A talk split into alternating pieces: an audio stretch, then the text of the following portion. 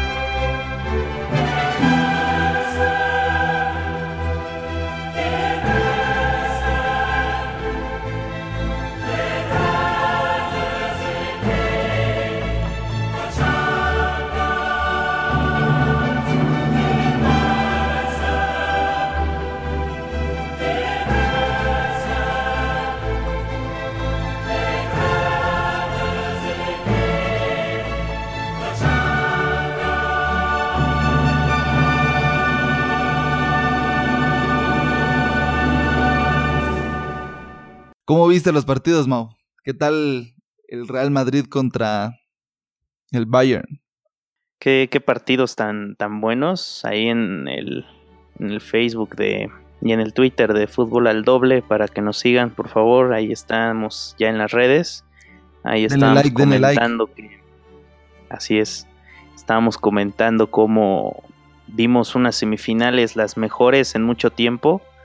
Estoy de acuerdo porque contigo. a ser verdad, los equipos dieron todo en la cancha, inclusive los candidatos, los no favoritos, dieron partido eh, de principio a fin. De hecho, eh, empezando con el Madrid y el Bayern, pues vimos a un Bayern que sí se esforzó demasiado y creo que eh, aquí vemos algo importante en cuanto al juego colectivo porque vemos que Joshua Kimmich está jugando realmente un fútbol muy poderoso y creo que va a ser peligroso en Alemania cuando juegue contra México.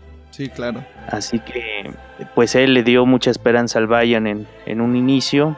El partido te puedo decir que fue emocionante de principio a fin, con todo y errores. Ahí el, el, el, gol que aprovecha meter Benzema. De hecho, Benzema aparece en el marcador, dos goles por ahí. Creo que es sorprendente de su parte y también la afición como que le, le dio su respeto. Porque si bien te acuerdas, Benzema estaba pues ya con un pie afuera de, de la Casa Blanca debido a que pues su temporada no ha sido la mejor. Eso Entonces dices, ¿no? vamos aquí que se consolida así, se consolida en este partido al menos dándole pues el pase a, al Madrid y bueno, las polémicas creo que, que ahí están presentes, ¿no? Con, con, la mano ahí, supuesta mano de, de, de Marcelo. Marcelo. ¿Para ti fue mano? Sí, sí es la mano. verdad, creo que sí. La, la, la, posición, o al menos como se da la jugada, pienso que, el criterio debería de, de, ser mano. Entonces, hay muchas polémicas, ya lo iremos comentando, pero dime, ¿cómo, ¿cómo viste el desarrollo del juego? Pues a mí particularmente me gusta más el Bayern, de hecho creo que el Bayern sería como que mi equipo idóneo de Europa. Pero en términos generales en el juego el Bayern creo que desarrolla mucho mejor fútbol, pero también creo que el Bayern tiene un problema muy grande comete dos errores en toda la serie, comete dos errores, uno por parte de Rafinha, otro por parte de combinación Tolizo Ulrich, que francamente para un equipo de la envergadura del Bayern no debería de pasar, ¿eh? Yo creo de que esta serie no la gana en sí el Madrid. Yo creo que el Bayern se dedicó a perder esta serie. A pesar de que desplegó un buen fútbol y James Rodríguez sorprendentemente dio un buen partido de fútbol, no sé cómo lo viste tú, pero a mí me gustó mucho cómo juega él. Por momentos destroza a la, defensa del Madrid. El, el, Bayern no logra capitalizar bien todas esas jugadas. Para mí, este partido juega mucho mejor eh, el Bayern que, que, el partido pasado, mucho, mucho mejor. Y el Madrid nada más se dedicó prácticamente a defender. Aparte de que a mí no me gustó la propuesta táctica de, de Zidane. La verdad que para mí no fue la mejor. Y la otra cosa que yo sí quiero decir es que el Madrid es grande por esa clase que tiene de no fallar las pocas que tiene. Y si bien ahorita decías algo de Benzema de que no tiene una gran temporada, ya te lo había platicado la vez pasada que para mí Benzema no es que ella tiene una mala temporada, sino de que no ha metido los goles, pero como jala marca, como mete pases de asistencia, ahorita metió dos goles, uno un regalito y el otro un buen, un buen centro de Marcelo que él capitaliza bien, pero bueno, así es el fútbol, fue una semifinal muy emocionante y respecto a lo que decías de Marcelo del penal, desde mi perspectiva no hay penal. Marcelo va con el, con el brazo pegado al cuerpo y pues es parte de la jugada. Pues sí, está de la mano, te diré que en sí la mano la tiene, o sea, no está pegada al cuerpo, la mano, la mano la mano. Ah, bueno, que el antebrazo con la mano, dices tú. Por cómo se da la jugada y la barrida. Sí, sí, sí. Realmente, o sea, desde que se empieza. Marcelo es un hombre que se barre desde antes. O sea, no es, no es el típico hombre que se barre en el, en el momento exacto, sino que él viene a barrarse antes para poder llegar a la pelota. Entonces yo digo que por eso llega a ser mano. Igual, la intención no sabe si quería meterla o no meterla, o que influyera en la jugada, pero Mira, pues, yo, creo, que considerar, yo creo que considerar algo, o sea, Marcelo yo creo que es el jugador que menos malas intenciones tiene en el Madrid. ¿A qué me refiero? Por ejemplo, por momentos Sergio Ramos quería como que ganar tiempo. Eh, Casemiro se tira y exagera en las jugadas. Cristiano Ronaldo hace berrinches. Y si te das cuenta, Marcelo nunca hace eso.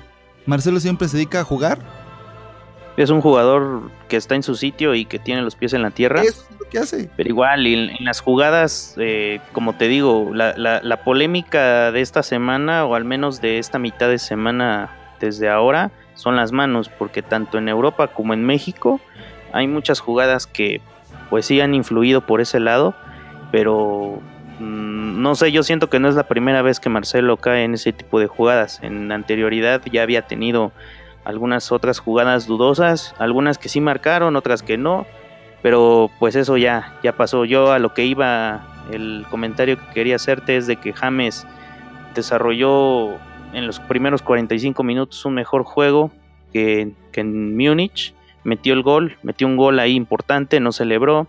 Creo que James tendrá que trabajar para poder mejorar al menos lo que ya es yo la verdad lo considero un gran jugador que creo que tiene que estar en los mejores equipos del mundo, está en el Bayern. Entonces esperemos que, que, la justicia pronto llegue para él y que pues al menos en esta Copa del Mundo le vaya bien. El Madrid pues eh, está otra vez en, en, su tercera final consecutiva de, de Champions y bueno, ya veremos qué es lo que ocurre. Vamos con la Roma y el Liverpool. Otro partido que en lo personal a mí me dejó muy atónito porque la verdad no pensaba que la Roma fuera a competirle tanto a Liverpool. Y algo sí es cierto, de que Liverpool con Klopp es diferente y que hemos visto diferentes instancias en las que, por decir, en esta, eh, esta ronda de eliminatorias de Champions, desde octavos hasta semifinal, pues había goleado, había gustado, su juego estaba... muy bien. Creo que no había visto un juego tan agresivo de un equipo inglés en mucho tiempo como el de Liverpool. Entonces siento que ahí Klopp tiene mucho, mucho que ver. Y aparte de que pues algo que, que, yo le veo a Klopp porque se lo vi en su tiempo en el Borussia Dortmund y que creo que es lo que termina eh, en dado caso sacándolo del equipo, de que es un hombre que se confía y que cae en un exceso de confianza a veces con sus jugadores. ¿A qué me refiero? De que llega un momento en el juego en el que se acomoda y en el que prácticamente no quiere mover ni una pieza y quedarse tal cual, o sea, no interviene en el juego, eh, por momentos sí está ahí este, dándole indicaciones a sus jugadores, pero de ahí se queda muy reservado. Él es un hombre que solamente con ver cómo están sus jugadores, sin opinar demasiado, él se queda muy reservado. Y ahí la Roma aprovecha muy bien. Eh, mete esos goles que tenía que meter. De hecho, ahí también hay jugada polémica por una mano que no marcan dos manos exactamente. Es, la mano esa que, no marcan en favor al, al ¿qué sería? a la Roma. Y aparte la de la de Seco, que ya se llevó al jugador y que marcan fuera de lugar y no era fuera de lugar. O sea, pudieron haber sido dos goles que pudieron haber puesto en ventaja. Muchos, muchos estaban diciendo, y de hecho aquí suscribo a Luis Omar Tapia, de que él, él, él pensó desde que terminaron los dos partidos, de que igual Real Madrid y Liverpool bien no pudieran haber jugado esta final, o bueno, no, fueran los candidatos a, ser este, los finalistas, no serían los justos finalistas por estas fallas. De que sí había un escenario posible de que el Bayern y, y la Roma jugaran la final. Yo estoy de acuerdo con él, porque creo que si no hubiera habido tanta polémica y si hubiera desplegado el fútbol por decisiones del árbitro, las decisiones normales que se toman en cada partido, yo creo que también. Yo no estaba tan seguro de que el Madrid jugara la, esta final eh, con todas las polémicas que hubieron de igual parte de la Roma, porque ahí en el caso de la Roma, pues los goles, ¿no? Que eran los importantes, eran tres goles para poder pasar. Sí. Cumplió con cuatro goles y le faltaba uno y que yo creo que pudo haber llegado por, por el árbitro, o sea, por una mano, por un fuera de lugar que no sancionaron. Entonces yo siento ahí que, que por eso mismo estos dos equipos se van con la frente en alto. Creo que no, la, afición no tiene nada que recriminarles. Los dos jugaron un gran fútbol y creo que, que si bien les va en la siguiente temporada, igual pueden estar dando de qué hablar la próxima temporada. Yo creo que es la Roma más la que se va con la frente en alto, ¿no? Porque rompió todos los esquemas, rompió todos los paradigmas y llega a un punto en el que ni ellos mismos yo creo que creían que iban a llegar. Eh, la fase de grupos fue complicada y de hecho pues, pues desde ahí estaban diciendo de que... Playoffs. Sí, te, diré que desde la, fase de grupos yo la verdad me, me, sincero acá en el podcast, yo la verdad no daba nada por la Roma, yo pensaba que el Atlético y el Chelsea iban a ser los que iban a pasar a, la fase de octavos de final, entonces ahí la Roma pues jugó, le jugó bien al Atleti, le jugó bien al Chelsea, volvió a pasar a, ronda de, octavos, eh, pues se cargó al Barcelona, eh, creo que tuvo eh, grandes Em, apariciones estuvo eh, como equipo la Roma realmente desplegó un fútbol increíble y creo que hace mucho tiempo también un equipo italiano no había sorprendido tanto creo que la Juve pues sí ahí está estuvo la Juve es consistente pero la Roma tuvo de qué hablar sí exactamente pues bueno, para, para mí el juego en sí fue bastante bueno. ¿eh? Bueno, eh, yo creo que también podríamos decir que se divide en dos pedazos. El primer pedazo fue completamente para Liverpool. El gol que meten de pura casualidad los de la Roma es por un autogol. Ese golpe muy, digo, ese, ese despeje muy gracioso que le pega en la cara. Cabezazo. Que le pega en la cara, que rebota hacia la portería. Entonces el Liverpool es completamente dueño de la pelota en el primer tiempo. Pero sí me da la sensación de que Mohamed Salah no dio su mejor partido. O sea, en el primer tiempo casi no lo vi, vi más a Roberto Firmino y vi más a, a, a Mané y no lo vi tanto a Mohamed Salah. Sin embargo, en la Roma, tal vez tras la charla técnica, le cayó el 20 de que tenían todo que ganar y nada que perder. Estaban en su cancha y le empiezan a dar la vuelta. De hecho, se eh, empieza todo esto con el, con el penal que no se le marca a la Roma. Y ese era claro.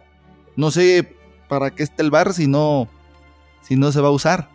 Pero para mí, este, creo que fue mejor la Roma en el segundo tiempo por mucho y creo que por momentos la Roma merecía estar en la final realmente. Ahora bien, creo que hay una preocupación gigantesca por parte de Jürgen Klopp en este instante porque su defensa se vio muy mal en los últimos 45 minutos. Muy, muy, muy mal. Y el ataque tampoco se vio efectivo en los últimos 45 minutos. Pero eso se debió a que el centro del campo lo consiguió ganar bastante bien la Roma. Entonces, se soltaron mucho, es lo que te comentaba, de que eh, los equipos de club llegan a confiarse en un momento dado. De hecho, les pasó con la salida de Salah ahí en el cambio que comentábamos la, semana pasada. Ah, bueno, sí, claro. te digo, ese es, un problema que yo creo que tendrá que trabajarlo en estas semanas porque si no, imagínate, el Madrid no te va a perdonar. Sí, pero hay que reconocer que también el Madrid no llega en su mejor momento futbolístico, ¿eh? Ni Ronaldo. Ronaldo se ha visto muy pésimo estos últimos dos partidos contra el Bayern. No apareció en absoluto. Entonces, Lewandowski no apareció tampoco, es lo que te iba a comentar del Eso Bayern, dicen de que bueno. Lewandowski no apareció, pero yo sí le vi varias jugaditas. Y sobre todo los dos penales que igual no le marcan a Lewandowski. Entonces, Pues sí, pero el, son cosas de- del Son árbitro, la cosas polémica, todo eso. Sí, entonces es vamos a ver qué es lo que pasa en la final. Yo creo que va a ganar el Liverpool. Me gusta más cómo juega el Liverpool. Y yo creo que Jürgen Klopp va a motivar de cierta forma a sus jugadores para que den el máximo. Y si están en su mejor momento los tres delanteros de Liverpool, no creo que la defensa del Real Madrid logre pararlos. Que Dios te escuche, mi Jorge, que Dios te escuche. Ah, sí, es tu archienemigo, ¿verdad? El Madrid ya se me había olvidado. Ah, a ver qué sucede, ya lo veremos el próximo 26 de mayo en, en Kiev. ¿Y la UEFA? ¿Cómo quedó? La Europa League no la habíamos tocado todavía porque estábamos esperando el, el desenlace para poder comentarles un poco. El 16 de mayo se jugará la final en Lyon, el Marsella contra Atlético de Madrid, un Atlético que igual sufrió por momentos en sus dos partidos contra el Arsenal. Justo ganador, eh, el Cholo Simeone en el torneo que le pongas te va a dar algo productivo y pues qué bueno por él, ¿no? Y en el lado de Marsella sufrió demasiado contra el Salzburg, que de hecho ahí también hay otra polémica muy importante.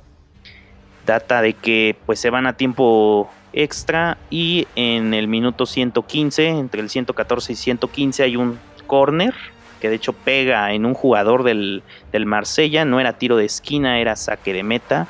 El árbitro lo vale como tiro de esquina y en esa jugada cae el centro y pues cae el gol de- del Marsella. Los jugadores del Salzburg y el técnico mismo estaban muy enojados y con justa razón. Creo que el desenlace debió de ser otro, sea por vía de penalti, pero creo que ahí también hay polémica. En resumidas cuentas veremos una, una final también muy apasionante. Ya les estaremos comentando qué, qué tal los partidos. ¿Cuándo dices que es la final? 16 de mayo. 16 de mayo, ¿verdad? Entonces esténse pendientes para la encuesta que vamos a lanzar en Twitter y participen. Vamos a ver quién es el que gana. Claro que sí.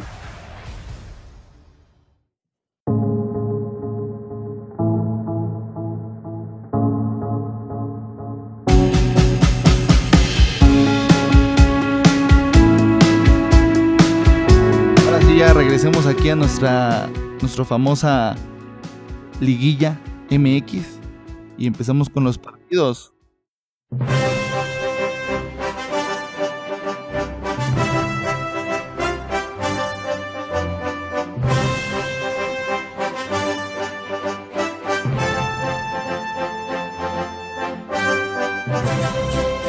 ¿Cómo quedó tu América, eh? Mi América, mi América, pues creo que hizo milagro lo que dijiste.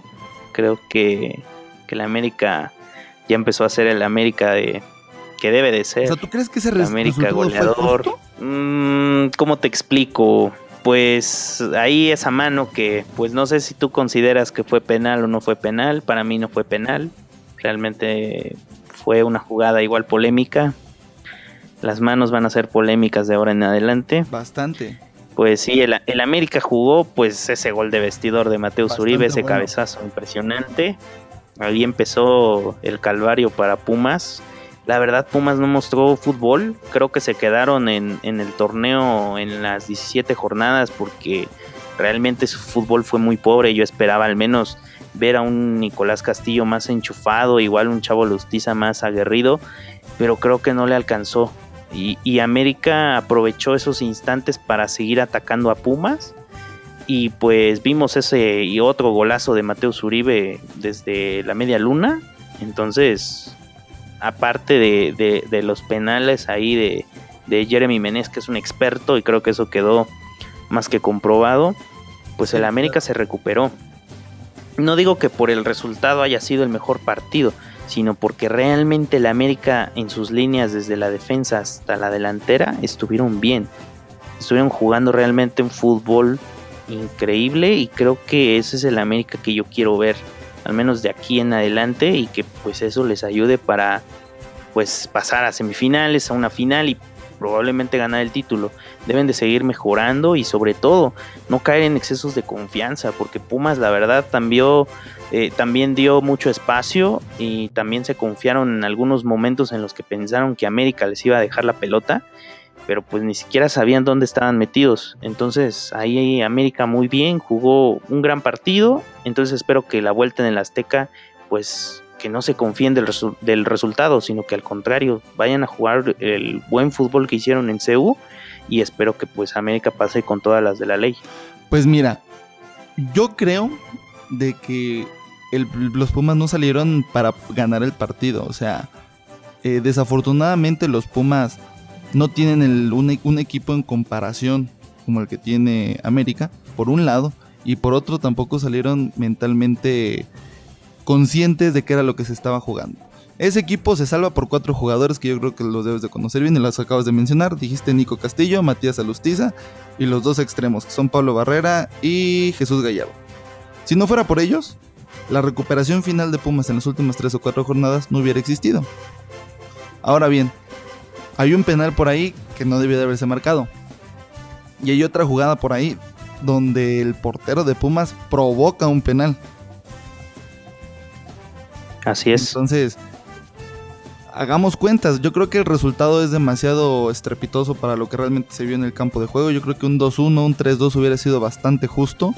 Que América sí jugó bastante bien porque, bueno, está en su, en su ambiente, está en liguilla. Eso es lo que saben hacer los americanos. Pues en el segundo tiempo yo no vi a Pumas en el campo de juego, ¿eh? No, no, no vi mucho ataque de su parte. O sea, solamente los destellos que pudieron haber hecho Nico Castillo y, Alustiza, pero de ahí realmente Pumas. Sí, Pumas pues está desaparecido. Pumas está desaparecido. Sí, estoy de acuerdo contigo, pero tampoco creo que América desplegó a un, fútbol, un fútbol increíble como para haberle ganado 4 a 1. Aún así, yo creo que ya esta serie está más que eliminada. O sea, Pumas tiene que llegar a meterle a su casa del América tres goles y no tiene el fútbol para poder hacerlo realmente con base en el fútbol que estamos viendo en las otras eliminatorias, yo creo que América podría llegar bastante bien a la final. Y en la final probablemente es donde pierde. No le veo el fútbol suficiente como para poderle ganar a Tigres o para poderle ganar a otro equipo. A ver qué pasa, mi A ver, a ver qué pasa. Ese mismo día hubo otro partido de cuartos de final, ¿no? Un Cholos contra Monterrey que, a decir verdad, creo que yo no me esperaba un partido competido por parte de Cholos. ¿Tan reñido? Sí, claro. Tijuana doblegó al término del partido a, Monterrey. Yo veía a Monterrey más seguro, que de hecho en el peor momento de...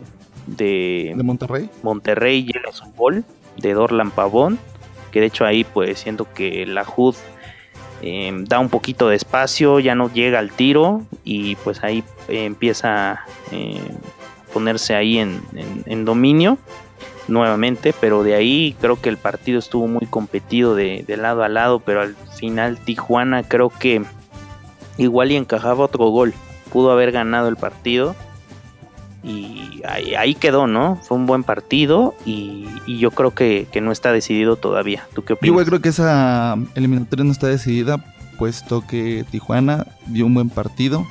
Eh, en términos generales podríamos decir de que Monterrey salió ganador de ahí, pero yo creo de que el turco tiene que estar preocupado con ese fútbol desplegado por su equipo. A pesar de que todos los equipos del, del turco siempre son defensivos y se dedican a, a defender y al contraataque, ahorita le salió muy mal, ¿eh?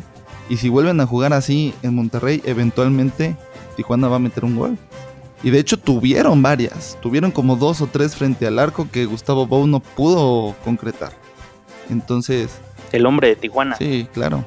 Bueno, el punto está en que yo veo más probable el pase de Tijuana que de Monterrey, aunque en números estrictos es más probable de que pase Monterrey a que pase Tijuana. Pero ya veremos qué es lo que sucede, al igual que con la regañiza de la semana o con la motivación, el turco logre sacar lo mejor de su equipo, que en teoría tiene un mejor equipo el turco que el equipo de Tijuana. Así es, mi Jorge. Pasemos al siguiente partido ya de, este día jueves. Tigres contra Santos, el partido que pues yo esperaba, la verdad esperaba más de Santos. ¿Tú crees? Eh, sí, la verdad, pues lo, lo decía en el episodio pasado, o sea, Santos, pues sí, cerró mal el torneo, cerró mal el torneo y no tuvo pues el aliciente como para, bueno, en, tu caso, como que no tuvo el aliciente para darle un poco más de, de posibilidad. Yo esperaba un poco más porque, digo, ya estás en liguilla, tienes al goleador del torneo. Yo pensaba, igual, de Giannini mm, estuvo pésimo su juego. Ahí algunas jugadas eh, intentó filtrar el balón, dar unos pases ahí de pared. Lo vi muy pobre. Y ya hablando de Santos en general, yo creo que también estuvo no estuvo tan seguro en su juego, al menos yo no vi ese Santos que pues con los jugadores que tiene, al menos ahí Brian Lozano dio algunos eh, pases importantes, pero no se pudieron concretar. Tigres lo tuvo, Tigres se esforzó y creo que Tigres se esfuerza con muy poco para ganarle 2-0 a Santos. Igual ahí hay polémica por, por una, unas manitas ahí también. Entonces, eh, muchos estaban diciendo de que sí eran los dos penales. Yo la verdad creo que uno sí es, el otro, el primero no es. El que, el que dijeron que era penal, para mí no, no fue. Y el otro que pues dijeron que no, para mí sí era. Algo así. Sí, claro. Pero la polémica con las manos, como te comentaba al inicio del episodio, dará mucho de qué hablar y yo creo que ahí en cuestión del bar, porque ahorita de verdad, te lo juro, es una de bar y bar y bar en los comentarios de, de los, em, en este caso, las personas que narran los partidos, lo he visto más en Televisa. ¿Y qué hubiera pasado este, con el bar? ¿Y qué hubiera pasado? ¿Y, y la mano? ¿Y esto? O sea, como que están presionando mucho a los árbitros de que hagan bien su trabajo, pero creo que eso ya viene desde temporadas pasadas en las que los árbitros realmente les hace falta capacidad, hablando precisamente de Luis Enrique Santander que estaban diciendo, no, es que está a favor de Chivas, hizo que ganaran el título y todo, ¿no? Ayer pues le da una, una jugada ahí a América, entonces no, que a los dos grandes y todo. O sea, como que todos están diciendo muchas palabras, pero no todos coinciden en lo mismo. Realmente el arbitraje está haciendo un, trabajo muy dudoso por eso de las manos. Entonces habrá que, ver qué se puede hacer para Ahorita que mencionas de las manos, yo creo que también ya escuchaste que muchos de los comentaristas dicen, es que lo que se debería de hacer es que todas las manos sean penal. ¿Tú ves eso correcto? Yo no. No. Yo no porque... No, porque no todas las jugadas son iguales y pues realmente la intención, como muchos lo remarcan, pues la intención puede ser o no puede ser, pero no te puedes meter en la mente del futbolista para ver realmente si lo va a hacer con intención o sin intención, entonces es una tontería. Pero pues así es. ¿Tú, tú qué piensas de este tema? Yo creo que para eso ya estaría el VAR, o sea... Ya están ensayando. La, la, vez pasada yo te decía, si hay tantos árbitros en el fútbol americano, ¿por qué no hay tantos árbitros en el fútbol, en el fútbol normal? Y podría empezar a ver esos árbitros que tomen la decisión desde, la, desde las pantallas para decir, ¿sabes qué? Esto es mano o esto no es mano, pero ya con base en lo que se ve en el bar. Sí, yo, yo no miro correcto que estén diciendo eso y que estén apoyando esa idea de que todo lo que, todos los balones que toquen mano sea penal. Porque si no, los, los equipos tendrían que empezar a contratar mancos para jugar, ¿no? Pues sí, es lo que estaban diciendo, de que si, me, eh, Braulio Luna creo que era el que estaba diciendo en el partido de Pumas, de que pues si se barre, eh, y si se barre sin manos o si, se, o si las mete abajo, pues se va a desnucar. Entonces, eh, no, sé, hay, hay muchas probabilidades de cómo pueda ser mano, cómo no, pero realmente es una crisis que pues ya lo estamos viendo que está en todos lados, desde Europa, México, entonces creo que va a ser un, problema que, hay que atacar. Y no nos salgamos mucho de, ello. ¿Cómo viste el partido? Pero regresando al tema, regresando al tema. O sea, Santos, Santos para mí en el partido con Tigres es ligeramente superior futbolísticamente que Tigres. Solamente que Tigres tiene un mejor plantel. Bueno, me gustó más y vi mucha más llegada por parte de Santos que por parte de Tigres. Solamente que Tigres sí mete los goles que tiene que meter. Es que Santos no estuvo, es el principio no estuvo acomodado bien, como, de, como debió de haber sido su fútbol. Y Giannini, yo no lo vi realmente. Estuvo como Lewandowski, por, por ponerte un ejemplo rápido. Porque realmente no, no tuvo esa, ese espacio, esa esa característica que él lo define, que le das un poco de espacio y te hace unas jugadas increíbles, yo realmente no lo vi y el eje de ataque pues es Giannini, entonces Yo vi a Giannini aparecer unas tres jugadas interesantísimas, sobre todo esa donde le hace ahí como una gambeta al defensa. Tuvo probabilidad, pero no fue así todo el partido. Al menos yo me, yo me esperaba un Giannini más agresivo, al menos así como lo es Ener Valencia, que de hecho a él, ahí sí, para que veas, lo vi un poco más participativo y creo que también... ¿A Ener? Bueno, pero es para el otro lado, pero es para el otro lado, ¿no? No, o sea, hablando de Santos, hay otro jugador que se apellida Lozano, que igual dio un buen partido. él estuvo, muy cerca de meter goles. Exacto. Eh, fue lo más Para mí, para mí, lo que le falta a Santos es tener a su defensa central, a Néstor Araujo. Es lo que te iba a decir, es lo que le hace falta en Yo la defensa. Creo que eso es lo que realmente le está haciendo falta, porque en sí el sistema de juego de Santos no es malo. Nada más que no se saben defender. Bien pueden haber sacado un 0-0 con una buena defensa. ¿eh? Eso es por tomar un punto. Ahora hay que tomar en cuenta al, rival. Qué jugadorazos, o sea, ¿cómo, cómo juega a Tigres? Juega 3-4-3 con dos, con dos medios eh, muy, muy interesantes, la verdad. Y con sus tres delanteros muy, muy buenos. Bueno, un mediapunta metieron ahí a Edu Vargas como mediapunta. Entonces, súper peligrosísimo. Me gustó mucho el planteamiento de Tuca Ferretti. Nada más que desde mi perspectiva, con ese, con ese equipo que tiene Tigres, debió haber metido unos 3, 4 goles. O sea, no es cualquier cosa el equipo de pues Tigres. Pues con decirte que se guardaron a Ismael Sosa, nada más. O sea, porque de ahí eh, sacaron a Edu Vargas y metieron a, Lucas Elarayán. Y entonces eh, creo que, como te digo, Tigres realmente no se esforzó demasiado. En el primer gol, y eso, eso sí es algo aberrante, que te metan un gol y que el hombre que te lo mete es un defensa. Una. Y la segunda, que el que lo está marcando. Ahí es donde le hace falta el que, lo, el que lo está marcando es un delantero. O sea, Julio Furch era el que lo estaba marcando. O sea, eso es lo más increíble. Entonces, ahí como comentas, pues sí, la defensa la tiene muy floja. Pero creo que pues ahí por elevación Hugo la tenía todas las de ganar. Y bueno, pues en el otro gol que mete André Pierre Quignac de gol, pues ahí estuvo, ¿no? Bueno, pero ahora vamos a pasar yo creo al partido más interesante de toda la jornada. No sé cómo lo veas tú. O sea, la jornada de liguilla, evidentemente.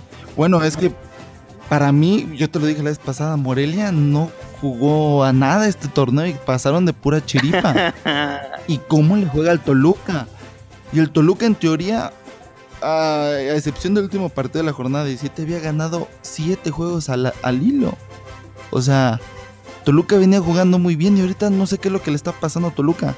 Y sucede lo mismo que en otros partidos. Este partido se divide en dos pedazos, 45 minutos completamente de Toluca y 45 minutos completamente de Monarcas. Y que Monarcas yo creo que en los últimos minutos estuvo a punto de meter el tercer gol y hay un gol ahí que le mal anulan.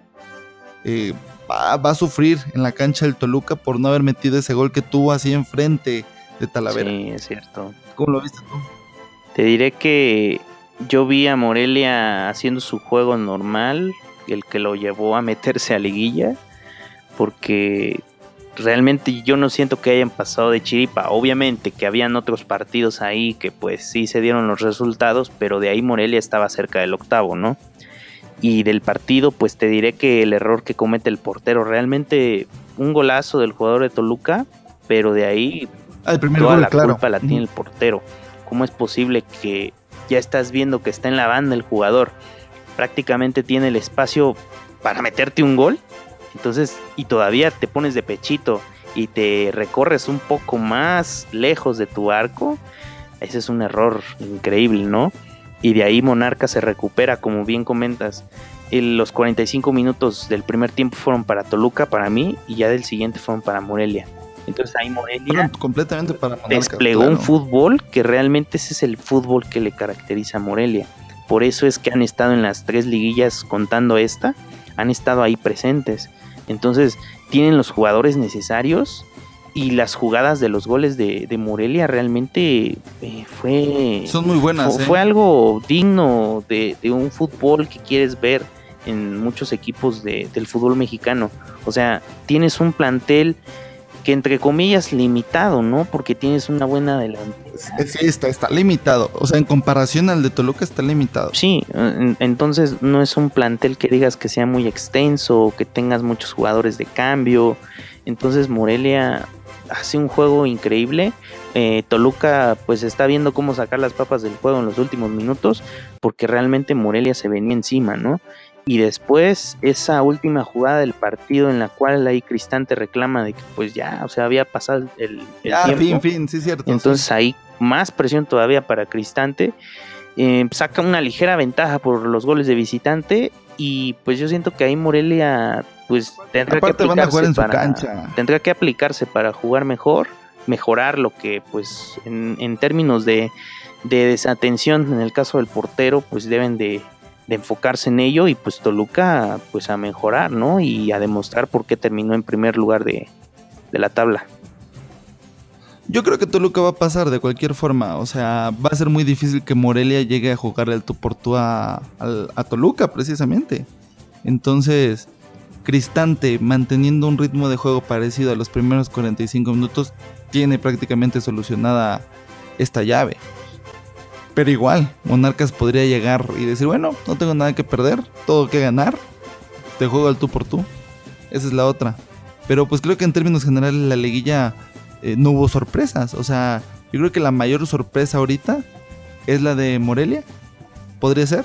Que le empata bien a Toluca. Y lo de Tijuana Monterrey, bueno, se podría, se pudo haber previsto un, un empate. Aunque, les repito, matemáticamente es más probable que Monterrey pase si Tijuana lo juega así en Monterrey, va a ser muy difícil que el Monterrey pueda hacer algo.